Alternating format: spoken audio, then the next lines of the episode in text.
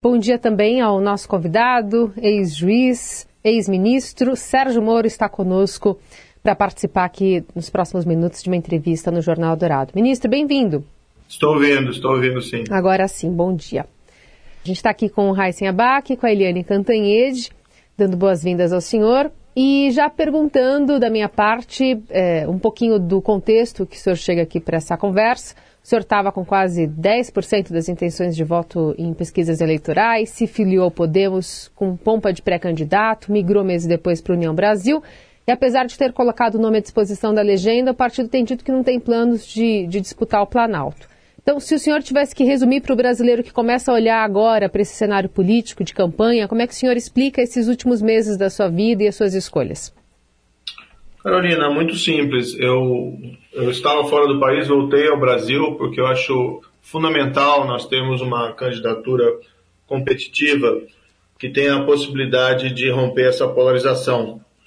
É, entendo que tanto Lula como Bolsonaro são opções trágicas para o país nessa eleição de 2022 e, no caso de algum deles ser eleito, espero que isso não aconteça, nós vamos continuar em uma crise institucional além do que a economia não vai se recuperar, que a gente já tem visto que um é um governo do passado que não deu certo e outro é um governo do presente que também está dando errado. Nessa perspectiva, a minha opinião, nós precisamos ter uma candidatura de centro robusta. Isso envolve é, ou aglutinação do centro ou um partido grande com estrutura. E eu estava né, no Podemos, tenho um grande respeito ali pelo Podemos, sou agradecido ao Podemos, mas a minha percepção é que o Podemos não teria ali a condição necessária de tempo de TV, de recursos financeiros, de estrutura partidária para conseguir uh, ter êxito uh, nessa campanha presidencial. Então eu fiz esse movimento para União Brasil, inclusive também com o objetivo de facilitar a construção desse centro democrático, já que havia discussão entre União Brasil, o MDB e o PSDB a respeito de ter apenas uma candidatura. Bom, esse centro agora está articulando uma candidatura única, tentando olhar para quem vier a ter mais intenções de voto nas pesquisas. Mas era o senhor que tinha essa condição. Como é que o senhor se sente sendo excluído? Olha, eu continuo à disposição. Né? Eu tenho esse, esse, esse, esse percentual de intenção de voto, eu tenho uma história de credibilidade na Operação Lava Jato também um trabalho que foi feito ali dentro do Ministério da Justiça. O candidato do, do União Brasil é o Luciano Bivar, ele está participando dessas discussões junto com, com, os outros dirigentes, e vamos ver como isso se resolve. Independente, é, a minha posição é que eu quero ser um, um contribuinte, né, um soldado, para a gente conseguir vencer essa polarização entre esses extremos. Acho que mais importante do que a gente é, discutir vaidade, quem vai ser, quem não vai ser, essas questões, é a gente ter esse espírito de desprendimento para encontrar uma solução uh, eleitoral para o Brasil nesse ano de 2022. Bom dia, ministro. Um, aqui é Eliane Cantanhede de Brasília. Uma pergunta bem objetiva. Uh, uhum. As suas chances hoje de ser candidato à presidência são próximas de zero? Eliane, é, o mundo às vezes reserva surpresas. Nós temos uma discussão da, da, de se encontrar um candidato de centro.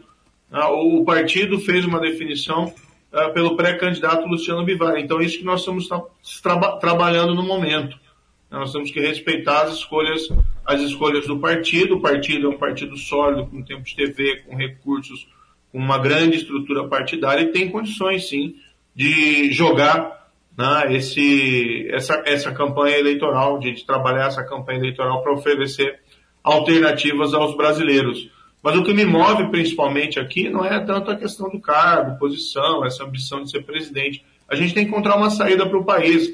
Veja, a gente não está discutindo um cenário hoje que é assombroso. A gente não está discutindo economia, a gente não está discutindo educação, a gente não está discutindo segurança pública, a gente está discutindo é, esses últimos acontecimentos né, de indulto presidencial, de condenação de deputado, algo que, sinceramente, não interessa a grande maioria dos brasileiros. E a gente está vendo um cenário no mundo hoje extremamente preocupante, uma guerra na Ucrânia, com consequências ainda imprevisíveis, E as, as grandes indagações são, e o Brasil está se preparando para isso como? Entendeu? Então, assim, é, nós temos que botar racionalidade nessa campanha eleitoral. A gente sabe que é muita emoção, né? tem um fator emocional nas eleições, mas tem que ter uma racionalidade, e a gente está fugindo dessa racionalidade. Eu só tenho toda a razão, mas eu é, peço, peço permissão para insistir nessa questão. Qual é o seu plano B se o senhor não for candidato a presidente? Olha, é, na verdade tem muitas alternativas. Eu, eu, eu, eu entrei né, na, nessa seara política, não era político, agora a gente está tá na política, estamos conversando, buscando construir, mas tudo passa por uma construção dentro do, do, do partido político. Eu posso ser candidato né, a, a um eventual cargo, transferir meu domicílio aqui eleitoral para São Paulo, mas isso a gente está discutindo. Acho que não tem necessidade né, de, de se fazer anúncios desde logo a respeito do que se pretende fazer. Certo? O objetivo principal aqui, Eliane, como eu disse, e acho que é, é, é sua preocupação também, como é que a gente escapa dessa armadilha que o Brasil se colocou entre dois extremos políticos e pairando essa ameaça, inclusive ao próprio respeito ao pleito eleitoral. Então, o senhor já disse que seu projeto é nacional, está à disposição, né? Está um nome como um player aí nesse processo. Mas não sei se talvez um cargo no legislativo até executivo não seria importante como experiência para depois trilhar esse plano nacional? Pode ser, não excluo, não excluo essa possibilidade. Eu acho que você servir o país em qualquer posição é, é sempre uma honra. A gente tem que começar a ver a política de, de uma maneira diferente. É claro que às vezes a gente vê que a política não contribui né, muitos escândalos, a gente viu tudo aquilo que foi revelado, por exemplo, pela Operação Lava Jato, a gente está vendo hoje esses escândalos aí no MEC, por exemplo, e, e essas coisas não estão sendo muito bem apuradas, então as pessoas vão se desiludindo é, com a política. Mas, no fundo, se a gente for tratar isso da maneira certa, servir o país é sempre uma honra para qualquer pessoa. Isso pode ser num, num cargo no legislativo, isso pode ser num cargo no executivo, isso pode ser não como cidadão igualmente. O que ajudaria a gente a entender um pouco a agenda do senhor agora, focando especialmente em São Paulo, como o senhor mencionou, o seu novo domicílio eleitoral. Essa Isso. semana prevê aparecer lá na AgriShow, que é um importante palco né, para pré-candidatos à presidência da República, mas não só. É, isso poderia explicar é, essas incursões do senhor aqui no estado de São Paulo? Eu tenho diversas viagens, né? Que a gente está ajustando, mexendo na agenda, uh, circulando aqui pelo estado, estado de São Paulo, uh, mas isso também não significa que a gente não vai fazer agendas nacionais. Uhum. Porque existem temas né, que são evidentemente do interesse de São Paulo, mas são de interesse do país. Como eu disse anteriormente, como é que a gente faz essa economia voltar a crescer, mas de uma maneira sustentável e inclusiva? Hoje eu até estava lendo um artigo que me chamou muita atenção do Vinícius Torre, ali na, na, Folha, na Folha de São Paulo, e, e de fato é um retrato geral. A gente não está discutindo economia, a gente não está discutindo educação, que vai ser feito, o que pode ser feito. A gente passou dois anos aí que os alunos perderam aulas, né? e, e isso precisa ser reposto, e não tem nenhum programa nacional para é, que isso seja restabelecido. A gente vê a área de saúde, né, quantas transformações ela passou nesse período da pandemia e a gente tem que aproveitar pelo menos alguns tabus tecnológicos foram superados, mas cadê a gente discutindo essa, essas questões? E no ano eleitoral, isso é fundamental. Então eu vou continuar circulando, sim, por São Paulo, pelo país, para discutir essas questões. E tem uma bandeira que é minha, que é essencial, que ninguém está falando disso, que é a bandeira anticorrupção. Como é que a gente vai construir um país né, baseado em, em impunidade, é, baseado em indignidade, baseado em decência? Então essa bandeira eu não, eu não abdico, não abandono essa bandeira. E alguém tem que sair por aí falando sobre isso. Estamos ouvindo o ex-ministro da Justiça Sérgio Moro aqui na Rádio Dourado. É, doutor Moro, o, o, senhor, depois que o senhor saiu aí, da, pelo menos momentaneamente, da campanha, o seu nome não começou a constar mais nas pesquisas e se observou uma grande migração dos votos que eram seus para o presidente Jair Bolsonaro. O senhor acabou de classificar o governo dele como um governo que está dando errado. Como é que o senhor vê essa migração? Olha, o, o eleitor ele ainda não está tão focado no, no período eleitoral. Eu vi que tiraram meu nome das pesquisas, até acho peculiar porque muitos desses institutos mantêm o nome do Eduardo Leite, né, que também não é um candidato atualmente, mas interessante, tira o meu, né? Mas tudo bem, a gente compreende, né? Até a gente fica, às vezes, pensando o que está acontecendo. Mas é, eu acho que a gente tem que fugir dessa polarização. É, é o ponto principal. Está no momento dos brasileiros começarem a refletir se é isso que eles querem mesmo para o país. Né? Bolsonaro, Bolsonaro ou Lula. Eu, particularmente, tenho dificuldades em exercer um juízo de preferência em relação a qualquer outro. espero que nós tenhamos uma candidatura alternativa né, de centro, estruturado, que seja um, um centro moderado na política, mas que seja forte e firme nos princípios, para que a gente consiga escapar dessa, dessa armadilha que a gente entrou em 2022. Quando eu, o meu nome sai das pesquisas, é natural, os, os, os meus é, eleitores, vamos dizer assim, eles se dividem. Alguns é, voltam, né, pensam ali em votar em Bolsonaro, outros pensam em votar para, para outros candidatos. Isso é um movimento natural. Agora, é, ministro, o senhor mesmo acabou de dizer né, que o Brasil está muito focado hoje, nesse momento, nessa crise institucional é, criada, aliás, é, pela condenação de, uma, de um personagem né, muito atípico como Daniel Silveira. Uh, o senhor que estava dentro do governo, o senhor, portanto, já conhece um pouco, eh, não apenas do estilo, mas também da própria personalidade do presidente Bolsonaro. Eh, até onde o presidente pretende chegar quando ele desautoriza, ele ataca, confronta o Supremo Tribunal Federal? Eliane, eu vi uma sucessão de erros nesse episódio. Tá? Primeiro, assim, a gente tem que deixar claro, a gente tem um grande apreço à liberdade de expressão, e a imunidade material parlamentar, né, em relação a votos e palavras, é, é, é, algo que nós temos que prestigiar, porque realmente o parlamentar tem que ter essa ampla liberdade de, de se posicionar. Mas no discurso dele tinha, sim, ameaças, né, tinha ofensas graves e tinha incitação à violência. Isso, isso não está compreendido na liberdade de expressão ou na, na imunidade parlamentar.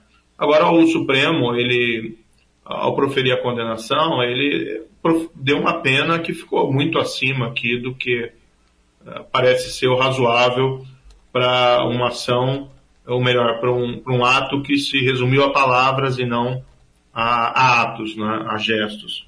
Isso acabou abrindo uma porteira para o presidente fazer esse indulto controverso, né, bastante controverso, e que gera essa crise institucional.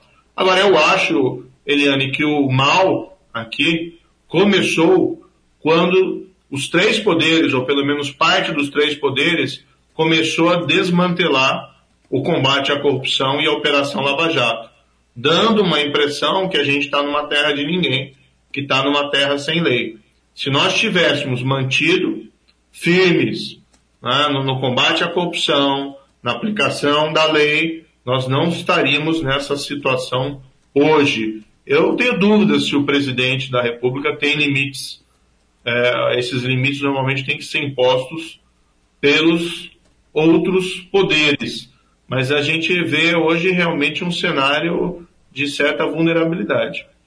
O senhor vê problemas na manifestação do ministro Barroso quando diz ter risco ou enxergar risco das Forças Armadas serem jogadas no varejo da política? Para isso, elogiando generais deixados para trás pelo presidente Bolsonaro, como o Santos Cruz, eh, dizendo que eram profissionais admirados, respeitadores da Constituição. Isso ainda que Santos Cruz possa ser o pré-candidato do Podemos à presidência da República, né? Quando elogia um, ainda que possível candidato em detrimento de outro, o ministro não coloca o STF numa nova armadilha? Eu acho que esse episódio foi mal entendido. Ele estava num evento acadêmico e, e talvez tenha ali se sentido um, é, um, um, pouco mais à vontade e fez essas declarações, mas eu tenho um grande apreço ao ministro Barroso. O ministro Barroso, vamos colocar aqui inclusive, sempre foi um grande defensor da Operação Lava Jato. Até me causa espanto, muitas vezes a gente vê esses ataques né, bolsonaristas ao ministro Barroso, que, por exemplo, foi alguém que defendeu a manutenção da condenação do ex-presidente Lula. E esses, mesmo, esses mesmos bolsonaristas nada falam em relação ao ministro Gilmar Mendes, que tem sido um grande adversário né, do combate à corrupção e da Operação Lava Jato. Então fica uma coisa assim, às vezes me parece meio artificial esse direcionamento de ataques contra o ministro Barroso, quando, ao contrário, ele foi né, sempre uma peça firme ali no, no combate à corrupção. Talvez ele tenha sido, é, não, não tenha ali as suas palavras sido bem compreendidas, talvez tenha sido mal entendido, mas eu acho que em relação a esse episódio, o melhor a ser feito é tratar como se fosse mal entendido. Eu acho que não justifica qualquer escalada da tensão institucional é, essas declarações do ministro Barroso.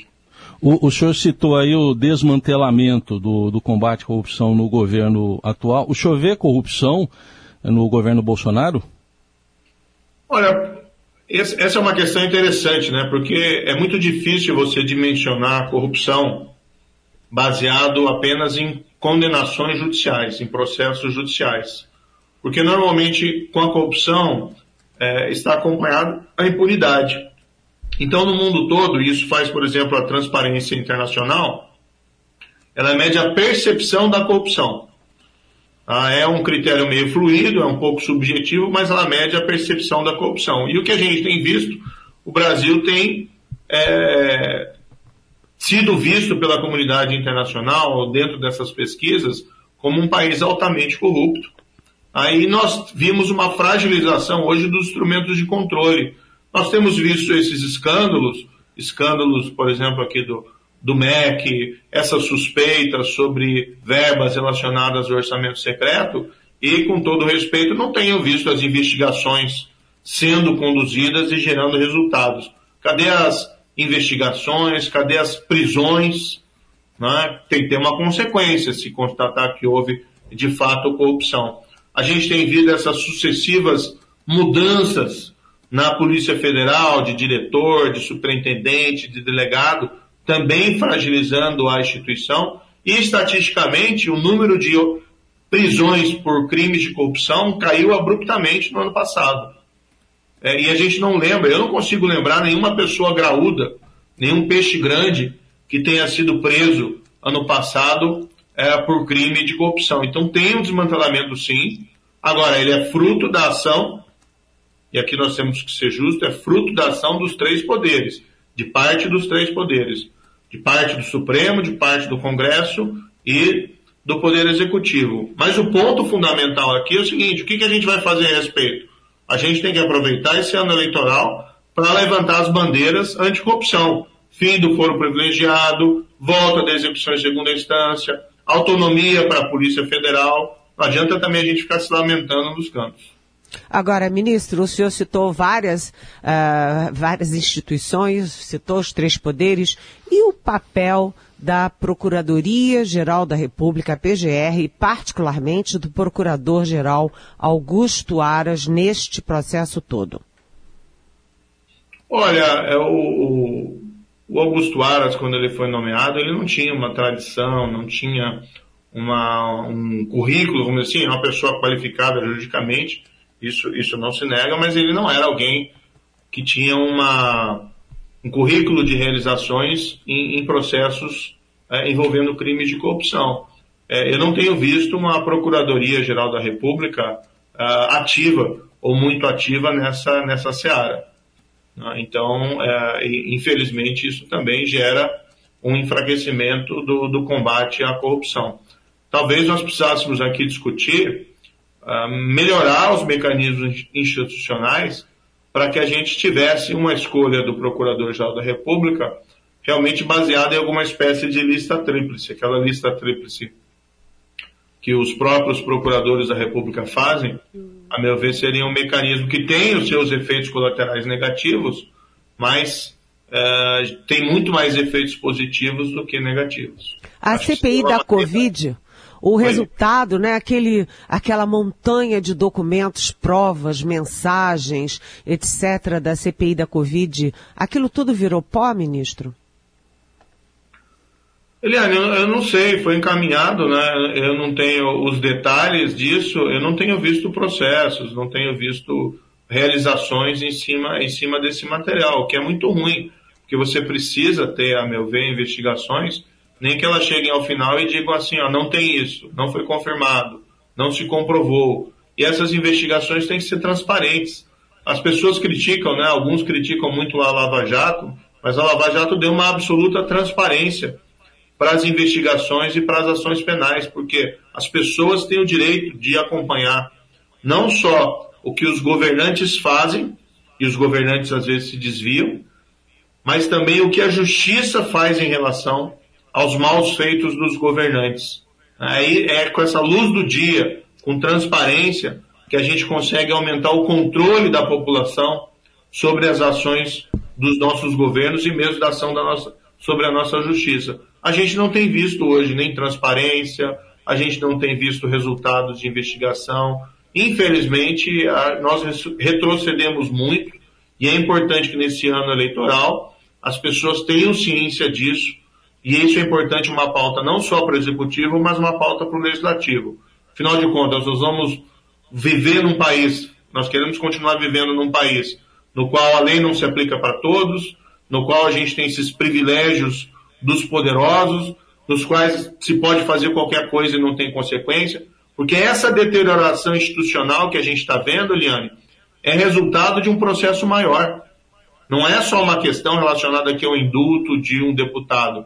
É uma questão que vem se prolongando hoje é, porque os crimes praticados pelos poderosos hoje não estão sendo investigados e estão sendo mantidos impunes.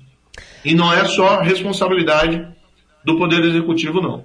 Ministro, o senhor estudou a fundo uh, a Operação Mãos Limpas na Itália, sabia do truco que viria da classe política, estava esperando.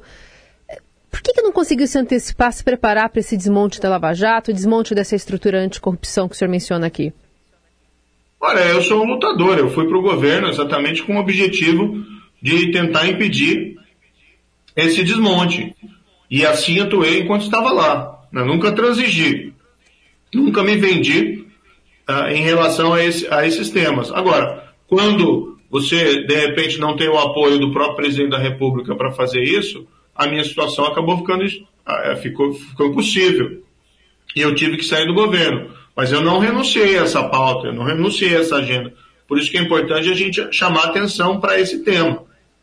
Eu acho aqui, faço uma, uma, uma, uma, crítica construtiva, eu acho que a imprensa a, embarcou muito nessa história também de vaza-jato, essas coisas, e acabou facilitando esse desmonte do sistema de controle da corrupção. Hoje a gente não vê, tá? dentro do Ministério Público, ou dentro da Justiça, ou mesmo dentro da Polícia Federal, as pessoas estão intimidadas. Ah, precisa investigar a corrupção, precisa investigar é, esses malfeitos. Quem vai fazer isso?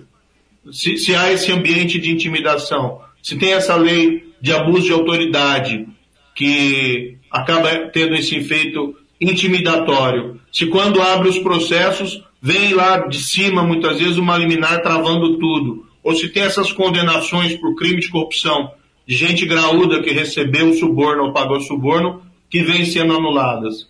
Então, assim, precisamos ter um papel mais crítico em relação a todos esses acontecimentos, porque senão o resultado é uma progressiva deterioração das nossas instituições.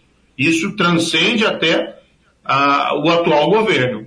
Isso pode se prolongar para governos futuros, quer ele seja reeleito, ou quer tenhamos outros mandatários lá na presidência da República. Isso é muito grave. Hoje nós estamos no dia 27, 27 de abril, é, praticamente dois anos, dois anos e três dias que o senhor deixou o ministério, foi lá no dia 24 de abril. A, a, sua percepção de que a coisa não andava no governo, como é que ela foi se construindo? Não, não foi de uma hora para outra, né, ministro? O senhor chega a se arrepender de ter ido para o governo acho que Bolsonaro? Eu já falei sobre esse tema diversas vezes, até escrevi um livro, né? Vou recomendar aqui, Sérgio Moro contra o sistema da corrupção. O que eu quero mesmo aqui, viu, é olhar o futuro. Como é que a gente sai dessa armadilha? Primeiro, ponto número um, precisamos ter uma candidatura de centro que seja moderada, um centro moderado na, parte política, sem extremismos, um centro reformista, disposto a fazer as reformas que o Brasil uh, volte a crescer, mas um centro também que apresente integridade, isso é fundamental. Uh, a gente às vezes pergunta, ah, mas uh, como é que tem voto, né? Como é que você... Se você não, não transparecer honestidade, se você não transparecer verdadeira mudança, você não vai atrair o eleitorado. Então precisa ter um compromisso, e isso que eu defendi ali na minha pré-candidatura, a gente precisa ter compromisso também com uma pauta ética fim da reeleição, fim do foro privilegiado, volta da execução em segunda instância. E com essas grandes reformas que são essenciais para a gente voltar a ter emprego, para a gente voltar a ter crescimento econômico, para a gente voltar a ter a, as condições do governo de prestar os serviços de educação, de saúde. Ou seja, tem muito a ser feito. Esse é o primeiro ponto. Segundo ponto, a população tem que despertar para a necessidade é, da importância do legislativo, da eleição dos seus representantes. Tem que fazer uma verificação do histórico né, de quem está no poder para ver que tipo de pauta que essas pessoas defenderam, como é que elas se posicionaram e apostar naquelas pessoas que fizeram certo e reprovar as que fizeram errado. Em relação a pessoas novas que entrem da mesma forma, verificar esse histórico que vai acontecer. A gente tem muito, o Brasil é um país muito forte, né, uma economia robusta, mas a gente fica abusando da sorte em cometer esses sucessivos erros e o tempo do Brasil vai passando. E o que é pior, há um cenário internacional extremamente preocupante tá, em decorrência dessa guerra da Ucrânia, que vai ter muita consequência. Ministro, eu queria saber se no caso do Podemos lançar o general Santos Cruz, seu aliado nos últimos anos, né, como candidato ali é, enfim, a, a, ao Palácio do Planalto, a, a sua saída para a União Brasil e a pré-candidatura de Luciano Bivar impediriam o senhor de declarar apoio ao general? O candidato da União Brasil, vamos deixar muito claro, o pré-candidato é Luciano Bivar. Né? E, evidentemente, está comprometido com a candidatura, com a pré-candidatura do, do, Luciano Bivar. Tem um apreço ao general Santos Cruz, não sei se de fato o Podemos vai seguir esse caminho, e se ele também irá aceitá-lo. Agora, é importante ter uma candidatura que seja competitiva. Né? É importante que o Podemos, se ele for para esse caminho, dê as condições reais tá? para que o, o, general possa ser um candidato uh, dentro desse cenário e não alguma coisa assim é, apenas é, na aparência. Né? Ele é um olha o ato nome. falho, Eu... olha o ato falho, ministro. O senhor falou Podemos, o partido do Luciano Bivar e o seu partido é a União Brasil. Não, eu falei, não, eu estava falando do Podemos, é que se, se ele lançar o, de fato o general Santos Cruz, que uhum. o Podemos dê as condições necessárias para que tenha uma candidatura competitiva. E o senhor não citou, durante a entrevista, o senhor não citou uh, o nome do João Dória, nem o nome da Simone Tebet, nem o Ciro Gomes, que é um pouco mais distante, mas também se coloca como alternativa à polarização. Uh, quem o senhor acha hoje, que critérios o senhor acha hoje, além da questão subjetiva, da integridade, etc., que critérios objetivos eh, devem ser considerados para a escolha do candidato ou candidata e qual desses nomes o senhor acha mais forte? Olha, Eliane, eu não falei porque você não, não tinha perguntado o nome deles, né? Vamos fazer essa, essa observação. Mas quando o senhor fala em, na unidade de centro, a união e tal, é, o senhor poderia pelo menos ter citado, né? Não, mas eu, eu falei da, dessa unidade de centro que é importante. Eles estão fazendo reuniões, ontem teve uma reunião importante né, em Brasília, a gente tem acompanhado essas discussões. Como eles estão discutindo os critérios lá dentro dessas reuniões, eu acho que eu, é, falando aqui para a imprensa, né, embora eu esteja ciente dessas e acompanhando essas reuniões, acho que seria um pouco inapropriado da minha parte é, apontar o que eu penso. Eu acho que tem que ter uma mistura de avaliação de partido, estrutura partidária, é a intenção de voto, porque quem decide é o eleitor. Né? Não adianta deixar é, ignorar aí o potencial de voto é, de cada um desses, desses candidatos. Mas essas discussões estão ocorrendo. Né? O pré-candidato do, do, União Brasil é, é, é Luciano Bivar, uma decisão do partido, a gente respeita a decisão do partido. E o União Brasil, querendo ter uma candidatura né, é, competitiva, tem condições. pelo tempo de TV que ele tem, pelos recursos financeiros, pela estrutura partidária, ele tem condições sim de jogar esse jogo. O, o senhor observou, uh, uh, tem observado aí como é que é o mundo político mais de perto. Uh, o senhor diria que a inexperiência do setor, do senhor, né, o trouxe até essa situação de agora, de não ter, não poder ter, pelo menos momentaneamente, uma candidatura?